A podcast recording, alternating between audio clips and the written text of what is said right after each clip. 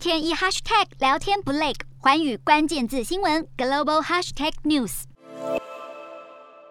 俄罗斯军队除了不断攻击他们所称的乌克兰军事设施，还专挑乌国的炼油厂和油库发动袭击，让乌克兰开始出现缺油危机。从空中往下看，在乌克兰首都基辅排队等加油的车辆不断绵延下去，根本看不见尽头。许多地方的汽油存量都拉警报，部分加油站因此祭出限购令。有远景连巡逻车都加不到油，还有退休公务员则是排了一个小时才买到限购的十公升汽油。但他说不能抱怨，因为农民还要耕种，国家正在打仗。乌克兰民众认为更重要的是让军队有油可加。乌国加油站目前的汽油价每公升售价大约是九十美分，相相当于台币二十七元，价格还没有上涨太多，但许多加油站因为没有可卖，已经暂时关闭。乌克兰政府表示，必须重新调整供应链路线，才能顺利从邻国进口石油，以弥补国内不足。联合国粮农组织在三月发布的报告就指出，燃料短缺会影响农业机械的运作，这将攸关乌克兰农民是否能够收成和种植新作物。而乌国政府对将近一千三百间大型农业企业进行调查，只有五分之一的企业有足够燃料